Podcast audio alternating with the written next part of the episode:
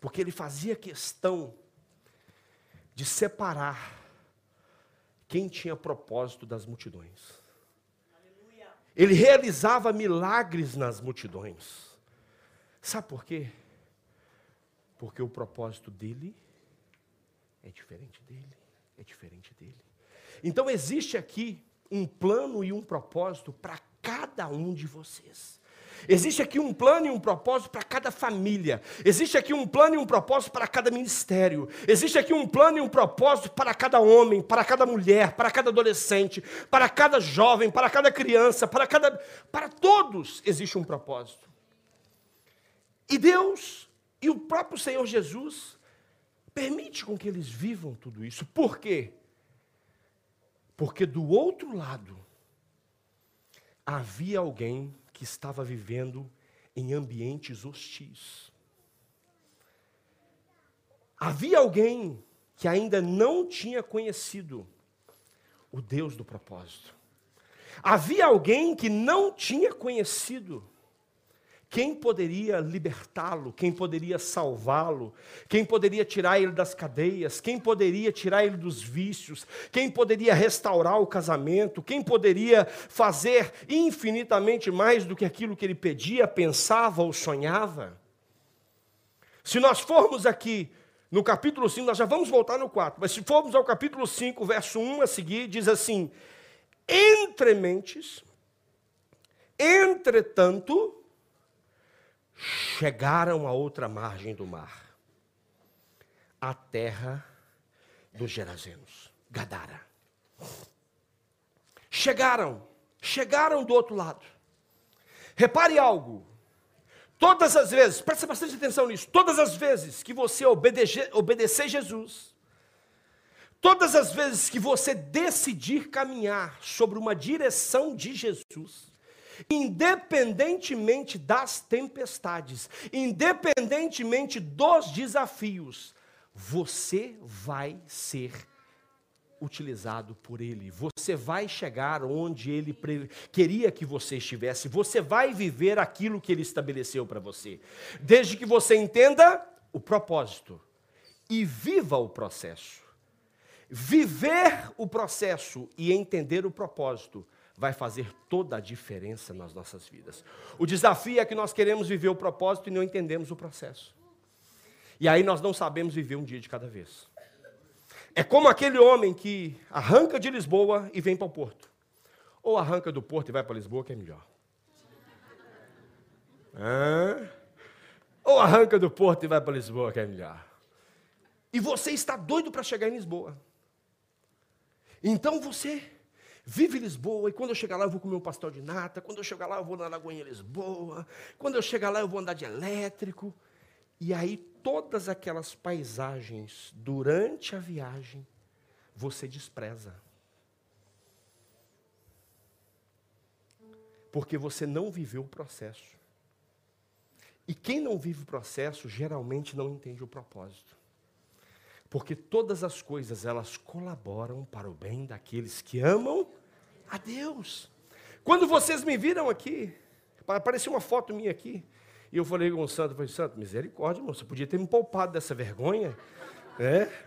Mas apareceu aqui uma foto de um homem que tinha 50 quilos a mais.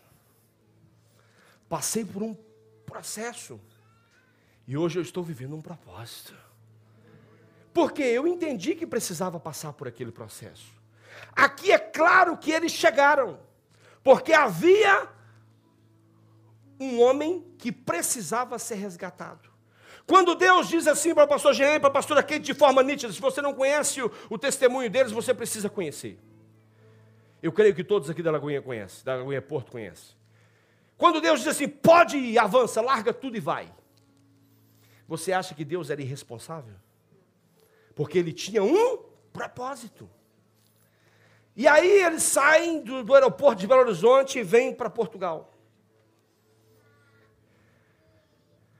Quando chega aqui, correu tudo a mil maravilhas, eles nunca tiveram problemas nenhum aqui. E hoje nós estamos celebrando oito anos, porque eles não tiveram problemas, não tiveram situações, não tiveram tempestades. É isso?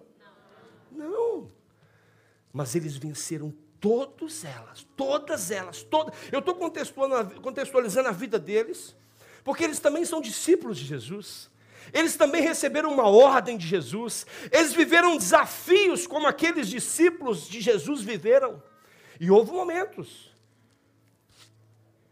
em que eles tiveram os desafios deles próprios, internos, mas eles permaneceram crendo que existe um propósito na palavra que Deus dá, na palavra que Deus direciona. Mas Jesus, quando é acordado pelos discípulos, os discípulos preocupados, talvez seu coração hoje possa estar um misto de emoções. Você está aqui alegre com tudo o que está acontecendo. Ai, que alegria! E você fala assim: ai, talvez eu queira ficar aqui. Eu não quero sair deste lugar. Eu não quero sair deste lugar porque existe tanta turbulência lá fora. Eu estou vivendo tantos desafios na minha família, eu estou vivendo tantos desafios financeiros, eu estou vivendo tantos desafios na minha escola, no meu emprego. E aí você chama Jesus e parece que Jesus está dormindo, parece que Jesus não está te ouvindo, parece que Jesus não está nem aí para você. Eu vim aqui para lhe dizer que Ele continua no controle de todas as coisas ainda que você não tenha o controle, ele continua controlando tudo. E aí, a Bíblia diz: e, de, e ele despertando, repreendeu o vento e disse ao mar: Acalma-te. Peraí, peraí, vamos lá analisar aqui uma coisa. Ele fala duas palavras: acalma-te e emudece. Não precisava falar só acalma-te, não?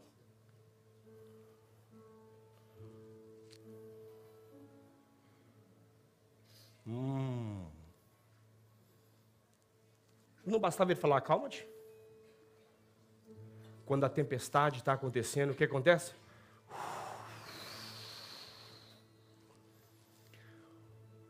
Nem sempre Naquele caso, estava explícito que a água já estava entrando no barco. E só o fato de nós falarmos tempestade já é algo que assusta. Por que será que toda tempestade tem nome de mulher? Já reparou isso, pastor Gê? Toda tempestade, todo furacão. Por que será, hein? Ah, tem um que chama Kate? Ah, tem um. Por quê? Porque não só os efeitos da tempestade nos assusta, mas também os burburinhos e aquilo que nós ouvimos nos assusta. Quando nas armaduras de Efésios, capítulo 6, diz para você colocar o capacete da salvação. Capacete protege o que, meu irmão? Mente, ouvido, olhos, boca. Eu tenho uma certeza absoluta que a tempestade aqui na vida desses homens era um desespero. Mas quando Jesus dá uma ordem para que a tempestade acalmasse e emudecesse, ele estava protegendo os discípulos do caos que estava se formando, no barulho que estava na mente deles, do barulho que estava chegando até eles. Tudo começa numa informação. Tudo começa na recepção de algo que você vê, de algo que você pensa e de algo que você ouve olhos, mente e ouvido geram gatilhos que poderão desestruturar tudo aquilo que você tem para viver. E a primeira coisa que Jesus disse é: acalma-te, emudece. E a Bíblia diz que a criação obedeceu o Criador. Então, portanto, meu irmão, nesta manhã não existe vento nem tempestade que pode abanar o plano de Deus. Não pode, não pode nada contra a sua vida, contra a sua casa e contra a sua família, porque existe uma ordem. Repara aqui, a mesma o mesmo formato da ordem inicial é o mesmo formato da outra ordem. Passemos uma ordem imperativa Aqui, quando ele fala com a outra criação, quando ele fala com a tempestade, ele fala: acalma-te e emudece. E a Bíblia diz que o vento se aquietou e fez grande bonança. Então lhes disse: Por que sois assim tímidos? Como é que não tendes fé? Aqui é que me custa mais. Eu ver o que Deus está fazendo. Meu Deus do céu. É aquele horário ali mesmo? Você adiantou, não? Jesus toma conta. Mas Deus é fiel. Deus é fiel. Por que sois assim? Por que sois assim tão tímidos? Como é que não tendes fé? Eles caminhavam com Jesus, eles viam tudo que Jesus, eles participavam dos processos que Jesus vivia, eles participavam das curas, eles participavam de tudo, de todos os milagres que Jesus fazia. Mas Jesus chega para ele e diz assim: Por que sois assim tão tímidos? Como é que não tendes fé? E eles, possuídos de grande temor, diziam uns aos outros: Quem é este que até o mar lhe obedece? Deixa eu te fazer uma pergunta aqui. Será que você conhece o Deus que você serve? Será que você conhece o poder do Deus que você serve? Será que você conhece o que Ele pode fazer, o que Ele faz e o que Ele vai fazer? Porque às vezes nós estamos caminhando com Jesus, nós estamos aqui no culto de manhã, no culto de noite, nós estamos no GC, no Rocket, no Legacy, no Shine, no Máximos, nós estamos em tudo. Mas Jesus é desconhecido. E Jesus, ele usa a realidade dos discípulos para ir resgatar um gadareno. Um. Fala com seu irmão, um. Fala com ele para Jesus. Você é uma bolacha muito especial no pacote. Muito especial no pacote. Muito. Fala com ele, é muito mesmo.